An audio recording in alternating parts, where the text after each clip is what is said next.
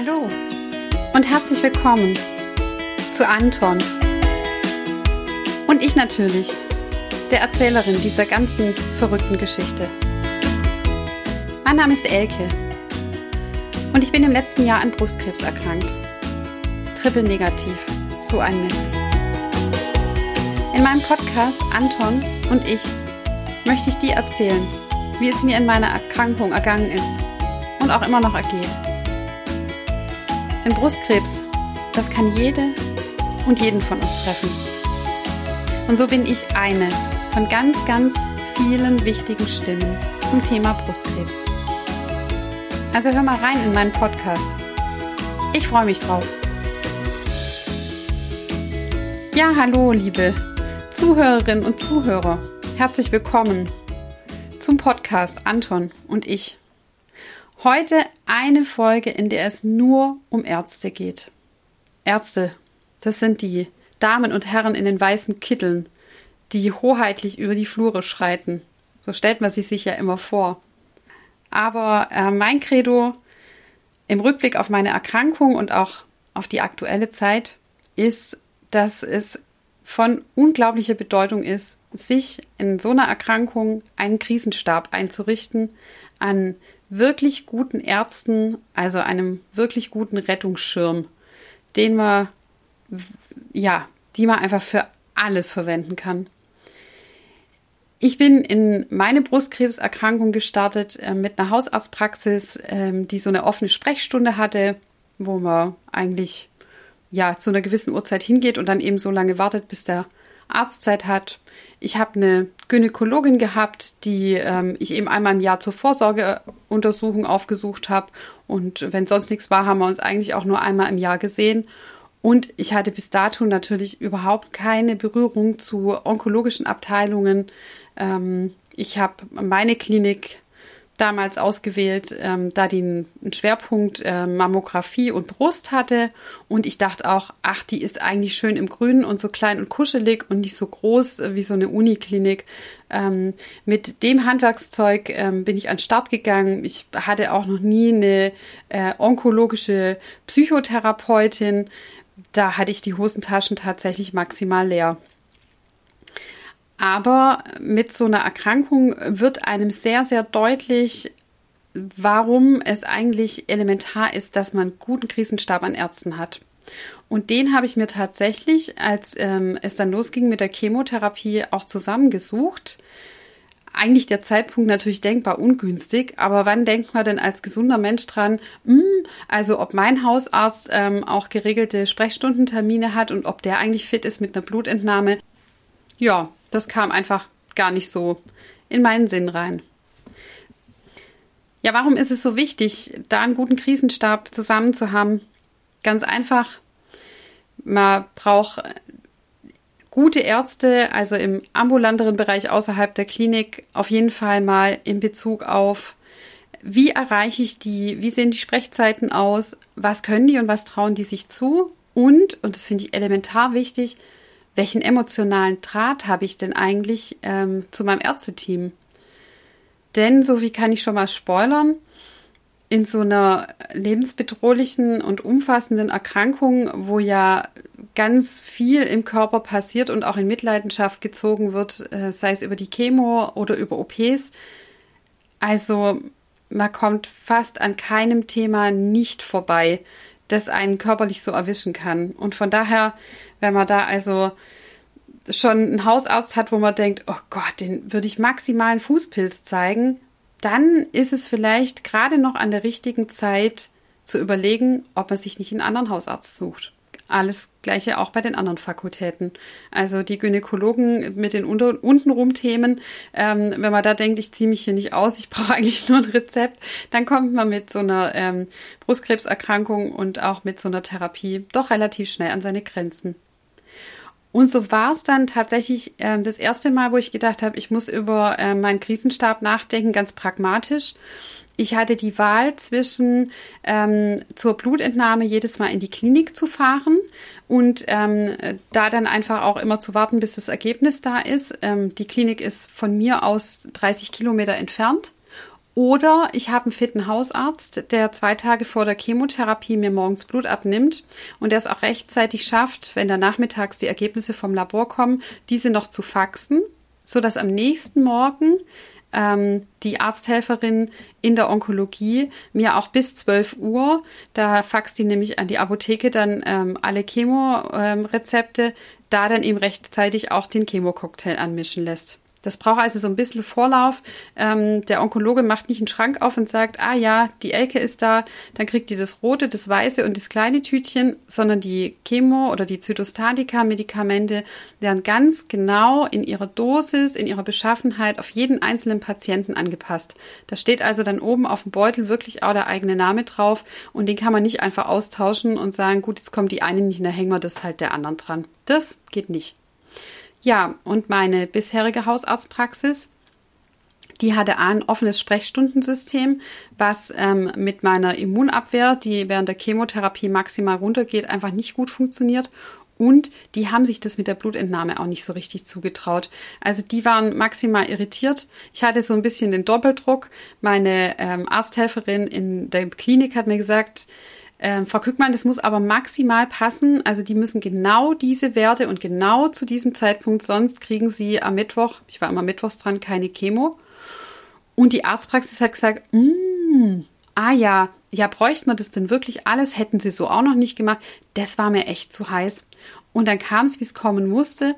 Ich musste irgendwie, ich glaube, bis Freitagabend eine Arztpraxis auswählen, der ich das zutraue ähm, und die das äh, sich auch zutrauen.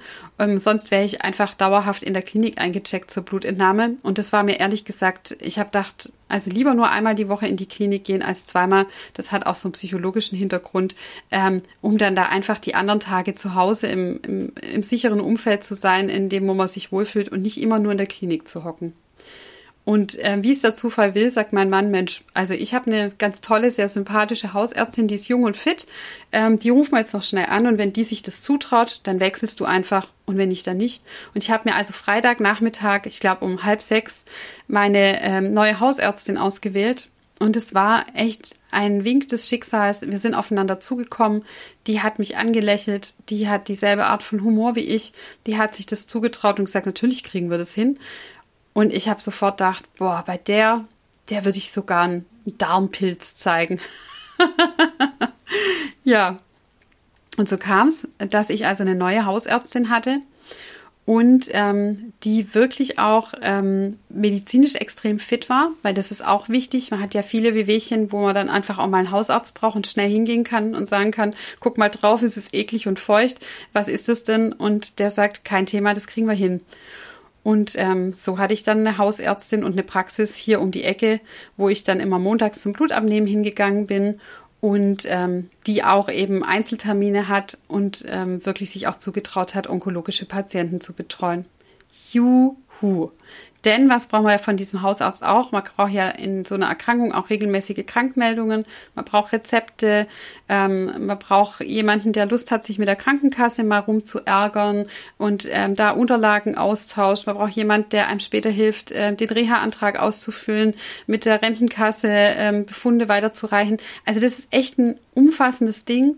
Und ich habe für mich auch gedacht, ich brauche echt und da habe ich Glück gehabt, ich habe eine Frau, eine Hausärztin, die ähnlich alt ist wie ich. Ich brauche wirklich auch jemanden, den ich tief in die Augen gucken kann und sagen kann, ich habe da was Ekliges an der Stelle, die ich eigentlich niemand zeigen möchte. Und diejenige sagt, her damit, das äh, schreckt mich nicht ab und geht da einfach gut damit um. Also da habe ich das, da habe ich einfach so Glück gehabt. Oder auch die, eine Arztpraxis, die sich zutraut, auch mit der, mit der Onkologie regelmäßig zu telefonieren. Es war natürlich am Anfang dann trotzdem holprig. Dann waren die Blutwerte nicht rechtzeitig da oder es hat ein Wert gefehlt. Und dann ist es einfach toll, wenn man da als Patient nicht dazwischen steht, sondern wenn die sagen, ähm, wir rufen da kurz an oder wenn wir uns nicht mehr melden, dann haben wir es geklärt. Also Gold wert. Am Anfang ist mir noch, ich war zumindest fit wie ein Flummi. Während der Chemo wird mir dann wirklich auch gediegen und ist wirklich um alle Prozesse, die ähm, Klinik und Arztpraxen miteinander regeln, ohne einen selbst dazwischen zu stellen, höchst dankbar. Ja, wie gesagt, bei der Klinik, ähm, die wollte ich einfach gern klein und niedlich. Und natürlich habe ich geguckt, hat es ein Brustzentrum, das fand ich extrem wichtig, würde ich auch jedem raten, nur in die Klinik zu gehen, die wirklich auch bei Brustkrebs spezialisiert ist, auch drauf und sich da gut damit auskennen. Ähm, ja, und dann ist es einfach ganz viel, was ist in meiner Umgebung, wo fühle ich mich wohl. Aber letzten Endes kann man sich ja nicht so richtig aussuchen. Und im weiteren Verlauf habe ich nochmal die Klinik gewechselt. Da erzähle ich euch aber an anderer Strecke was. Das hat auch einen anderen Zusammenhang gehabt. Aber ähm, bei der Klinik hat man jetzt nicht so Auswahl wie beim Hausarzt. Da muss man einfach auch gucken. Und dennoch würde ich immer sagen, egal an welchem Punkt der Therapie, wenn es nicht passt, fachlich, oder auch sehr gravierend menschlich. Es ist natürlich immer ein Act in so einer laufenden Therapie, die Klinik zu wechseln oder auch nach einer Diagnose zu sagen, ich hole mir aber nochmal eine Zweitmeinung oder ich fühle mich hier einfach nicht gut. Aber so eine Tumorerkrankung ist so ein langer, langer Zeitraum. Und auch darüber hinaus, wenn man dann auch gesund entlassen wird, geht mir da auch immer wieder zur Nachsorge hin. Da einfach nochmal tief in sich reinatmen. Ist die Größe der Klinik okay? Haben die den richtigen Schwerpunkt? Möchte ich vielleicht doch in eine Uniklinik, weil da einfach das Thema an Studien teilnehmen oder die größere Expertise natürlich größer ist? Dafür ist das Ding dann einfach auch ein Kasten und kein Kästchen mehr. Aber da wirklich nochmal abklappern und für sich nicht locker lassen, denn das Bauchgefühl, das man selber so dazu hat, passt der Arzt zu mir, das ist einfach das ureigene Gefühl. Also das kann jetzt für andere Leute irgendwie unverständlich sein oder auch nicht. Man übergibt sich und seinen Körper und auch sein Leben ja in die Hände von den Ärzten und dann muss es echt passen. Was bei so einer Klinik auch nochmal entscheidend ist, wenn es dann jetzt gerade um Chemotherapie geht, ist tatsächlich auch die Frage nach, ähm, gibt es Aromatherapie, gibt es alternative Therapien, machen die inzwischen auch Chirotherapie, das heißt ähm, Hände und Füße werden ähm, über Strom ähm, ähm, heruntergekühlt, dass einfach die Chemotherapie nicht so in diese Areale geht, weniger Durchblutung, gleich weniger Chemotherapie, die dahin fließt. Und man dann vielleicht später das Thema Polyneuropathie nicht so ähm, erlebt, wie, wie ich das leider auch habe, dass dann eben die Hände und die Füße relativ taub sind. Genau. Ähm, was man am Anfang auch noch gar nicht so bedenkt, was ich aber einfach eine tolle Sache finde, ist, ähm, gibt es in der Klinik eine psychoonkologische Abteilung, also gibt es Psychoonkologen, die ähm, mit einem Gespräche führen, bei denen man sich auch aussprechen kann, was sind meine Ängste, meine Befürchtungen, was steht gerade in meinem Alltag so Kopf. Die gibt es in den meisten Kliniken und ich würde es auch einfach immer mal wieder, also immer mal ausprobieren und sagen, liegt mir das, haben die genügend Zeit, liegt mir der Mensch und ähm, sich aber vielleicht auch begleitend relativ schnell einen Psychoonkologen oder eine Psychoonkologin zu suchen, denn die haben enorme Wartezeiten. Also wenn man sich sagt, naja, also während der Chemo bin ich jetzt echt gut beschäftigt, brauche ich nicht. Dann ähm, Entlastung, wenn man da heute anruft, kriegt man meistens in einem halben Jahr oder in einem Dreivierteljahr einen Termin. Und da habe ich auch relativ früh mich angemeldet und war dann ganz froh, dass ich zum Ende der Chemo hin dann auch eine Psychoonkologin hatte. Wer eine Riesenbank ist, ist das Thema Gynäkologin oder Gynäkologe. Ich hatte so eine durchschnittlich gute, durchschnittlich sympathische, durchschnittlich engagierte Gynäkologin, mit der bin ich eigentlich auch ganz gut gefahren und bin dann aber mit meiner Krebserkrankung da ganz schnell an Grenzen gekommen, dass ich persönlich das Gefühl hatte, ähm, da bin ich zu wenig äh, Individuum, da werde ich zu wenig gesehen, da kriege ich zu wenig Engagement, ähm, weil ich gemerkt habe, man braucht auch da, so wie beim Hausarzt auch, jemanden, der echt aktiv mitdenkt.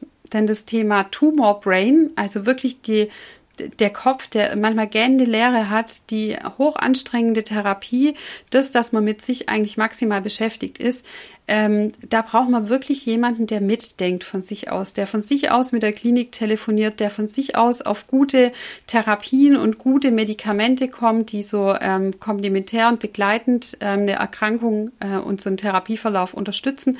Und also bei Gynäkologe finde ich es fast für mich persönlich noch wichtiger, das muss jemand Hochsympathisches sein. Also da muss man echt auch mit allem hingehen können und das Gefühl haben, ähm, ich bin da gut aufgehoben. Und es ist hochsubjektiv. Also Patient 1 sagt, ich finde den oder die Ärztin komisch. Patient 2 sagt, nee, komme ich super klar. Aber das ist völlig in Ordnung, wenn ihr sagt, nee, das passt für mich so nicht dann einfach jemand anderen aussuchen. Und ich habe jemand gefunden in, in größter Not im Verlauf meiner Erkrankung Und also das, das rührt mich manchmal wirklich zu Tränen, dass ich so einen Hofstaat an, ähm, an Krisenstab habe, an Ärzten, die mich einfach auch menschlich unglaublich begleiten. Also ich kann an dieser Stelle nur sagen, ich, bin, glaube mein, mein Leben lang hochdankbar dafür.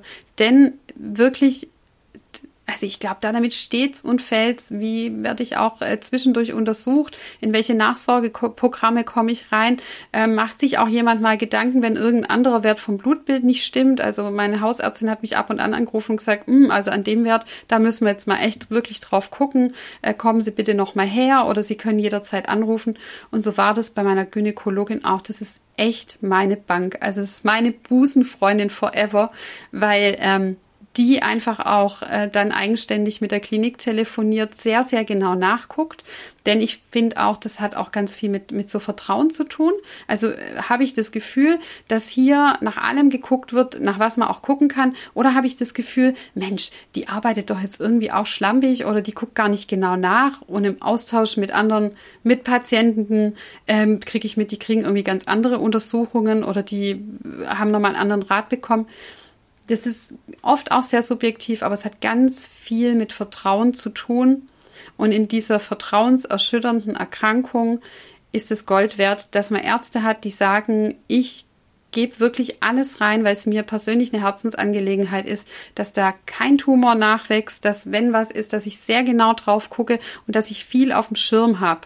Und das ist für Patienten unglaublich entlastend. Also sowohl die menschliche wie auch die fachliche Komponente spielt da eine Rolle, dass man als Patient mal das Gefühl hat, ich kann mich jetzt hier mal fallen lassen und mal kurz durchatmen und kurz mal ein Buch lesen und kurz mal einen Spaziergang machen, ohne immer auf der Hut zu sein.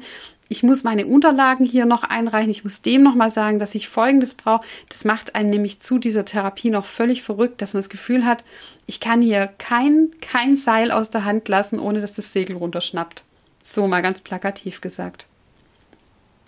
Ja, und von daher hatte ich einen echten, echten Hofstart mir irgendwann zusammengehamstert. Also zu Beginn meiner Chemotherapie eine andere Hausärztin, im Verlauf meiner Erkrankung nochmal eine andere Klinik, die nochmal spezialisierter war. Und auch im Verlauf meiner Erkrankung, an irgendeinem Punkt habe ich zu meiner alten Gynäkologin gesagt, feuchten Händedruck, alles Gute, ich komme hier nicht mehr vorbei und mir eine andere gesucht und das war einfach mega. Von daher fragt euch da ruhig auch im, im, im Bekanntenkreis um.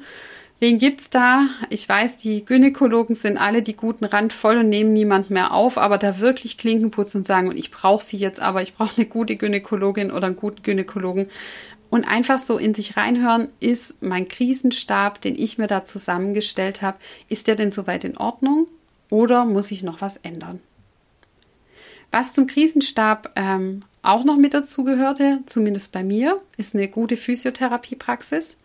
Ich habe also den Tipp bekommen, schon während der ähm, Chemotherapie das Thema Verspannungen oder das Thema Bewegungseinschränkungen oder auch mit meinen Polyneuropathien, also mit diesen Sensibilitätsstörungen, zur Physiotherapie zu gehen und habe da eine super Praxis gefunden, die sich dann auch mal um meine verspannte Halswirbelsäule kümmert ähm, und auch sonst einfach eine Bank ist, wo man viel fragen kann. Und ich habe irgendwann im Verlaufe der Chemo, aber ziemlich zum Ende hin, weil ich es am Anfang für mich einfach noch nicht gebraucht habe und auch keine Cover hatte, ähm, mich dem Thema Selbsthilfegruppen angenommen.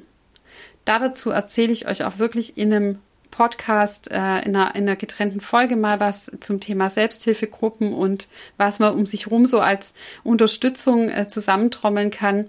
Aber ähm, bei mir war das so, dass eben im Verlauf meiner Chemotherapiezeit, und zwar ziemlich am Anfang, ich glaube ab Chemo 3 oder 4, Corona richtig rübergeschwappt ist und ähm, wir dann einfach äh, sich dieser Therapieverlauf natürlich ähm, und das, was man drumherum so an Setting und an Angeboten hätte, Gesprächsgruppen, ähm, mal mit Freunden ins Theater gehen, also auch die ganzen Freunde, die man um sich herum als Krisenstab hat, mit denen man sich am Anfang immer so nett ausmalt und denkt, wir sitzen irgendwie schön auf dem Sofa, gucken bei Netflix eine Serie, trinken Tee, kochen was zusammen. Das ist mit diesem Einbruch Corona komplett weggefallen. Also ich, da war einfach, die Selbsthilfegruppen waren zu, in der Chemotherapie nur noch mit Mundschutz. Also auch peinlich berührt, wenn man gerne mal ein Karöttchen knabbern möchte oder was trinken. Und alles, was da so an Strukturen, wie ich gestalte meine Freizeit und ich gehe in Gruppen und wir gehen spazieren und so, das war mit Corona mit einem Schlag alles vorbei. Da bin ich eine sehr lange Zeit, also sechs Monate lang drin gesessen und habe niemand gesehen, außer meiner Familie. Und das war schon auch der Knaller. Und hat natürlich dem Thema, da sind wir heute, Thema Krisenstab, ähm, einfach auch einen Todesstoß verpasst, weil da, da gab es einfach nichts, was sich da getroffen hat. Tatsächlich dann später über digital, über Zoom, ähm, habe ich dann an Sitzungen teilgenommen. Aber das ist natürlich nochmal was ganz anderes, wie wenn man sich mal persönlich sieht oder auch eine persönliche Berührung austauschen kann. Eine Hand auf der Schulter zu sagen, hey, ich verstehe dich, äh, das ist eine harte Zeit, aber du bist nicht allein. Das ging natürlich mit Corona alles nicht mehr. Und ähm, ja, dennoch möchte ich da nicht hadern. Corona hat uns ja alle hart erwischt und ähm, ich finde, dem Thema darf man auch keine Sekunde mehr geben, als es eh schon überall einnimmt.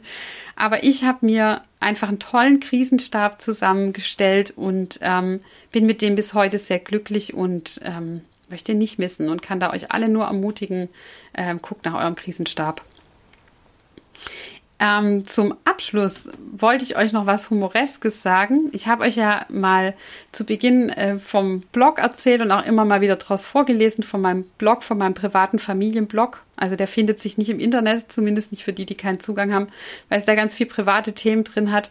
Ähm, aber dennoch möchte ich euch immer mal wieder daran teilhaben lassen. Ich habe ja eine relativ humorvolle Sichtweise auf die Dinge was obendrauf noch kommt, ist, dass ich Personalentwicklerin bin. Das heißt, ähm, von Berufswegen habe ich schon den, den uncharmanten Tick, Gruppen und Menschen einfach relativ schnell verstehen zu wollen und die auch irgendwelchen Rollen zuzuordnen. Die meisten gehören da gar nicht rein. Das sage ich jetzt schon mal im Vorfeld, Ausrufezeichen, bevor hier irgendwie mein Podcast dann irgendwann mit einem Shitstorm überrollt wird. Aber ich habe mir natürlich auch Gedanken gemacht über ähm, verschiedene Berufsgruppen und Menschen, die mich in meinem Alltag in der Chemotherapie ganz eng begleitet haben. Und meine mir relativ schnell ein Bild gemacht zu haben, wie dieses kleine Team ähm, meiner onkologischen Abteilung funktioniert. Und äh, da lese ich euch mal was draus vor. Von der Dame, die immer am Empfang Termine koordiniert hat und wirklich eine Perle ist in Bezug auf Organisationstalent. Aber ich habe ein bisschen Anlauf gebraucht. Frau Werwolf sagt, das gehört so. Für alle Hochdeutschen ähm, und alle, die es nicht kennen, äh, Frau Werwolf sagt, das gehört so, war mal eine ähm, äh, kleine humoreske Folge im früheren Radiosender SWF, nee, SWR 3 genau, SWR3, ähm, wo es um ein kleines Lädchen ging äh, in Karlsruhe und da ähm, haben die Studenten mal eingekauft und ähm, haben da auch ein paar Szenen nachinterpretiert. Meiner heißt, Frau Werwolf sagt, es gehört so. Am Empfang der ambulanten Onkologie sitzt Frau Werwolf. Name wurde von der Redaktion geändert. Sie ist der Pitbull im Revier. Keiner kommt an ihr vorbei. Wahrscheinlich würde der Laden untergehen, wenn sie nicht ihr Organisationstalent und ihre Führungsqualitäten täglich unter Beweis stellen würde. Mit einem Gesichtsausdruck der Marke Wer stört, schreckt sie die ersten Patienten bereits vor der ersten Fragestellung ab. Andere nordet sie mit kurzen Ansagen ein. Der leitende Oberarzt, fachlich durchaus ein schlauer Fuchs, sitzt neben ihr und hechelt wie Lassie. Auch er hat wohl keinen Bock auf unnötigen Stress. Ich glaube, wir werden noch viel Spaß miteinander haben. Genau, es hat ein bisschen Zeit gedauert, ähm, bis ich die ähm, Perle der Rezeption wirklich maximal zu schätzen und auch wirklich zu lieben gelernt habe. Aber zu Anfang war sie für mich Frau Werwolf. Und auch in meinen Erzählungen zu Hause ging es einfach viel einfacher, wenn ich den Herrschaften ein paar Kürzen gegeben habe. So wusste meine Familie schon immer, wer jetzt gerade dran ist. Man muss ja seine Kräfte in der Onkologie auch ordentlich einteilen. Und ich hoffe, wenn sie das irgendwann mal hört, wird sie es mir nicht übel nehmen, sondern herzlich lachen, denn auch das konnten wir miteinander. Und ich fand einfach, der Laden hat wirklich mit all seinen ähm, Personen und ihren Persönlichkeiten genauso wie er war auch richtig gut funktioniert. Von daher liebe Grüße an Frau Werwolf. Ja, die Podcast-Folge ist zu Ende. Heute ein bisschen kürzer, nachdem ich beim letzten Mal ja ordentlich überzogen habe. Beim nächsten Mal nehme ich euch mit zum Thema Chemotherapie. Da geht es einfach darum, was ähm, passiert im Verlauf so einer Chemotherapie. Wie verändert sich der Körper und was unterstützt eigentlich so einen Chemoverlauf ganz gut. Und ich würde mich einfach freuen, wenn ihr wieder reinhört. Bis dahin, alles Liebe. Tschüss.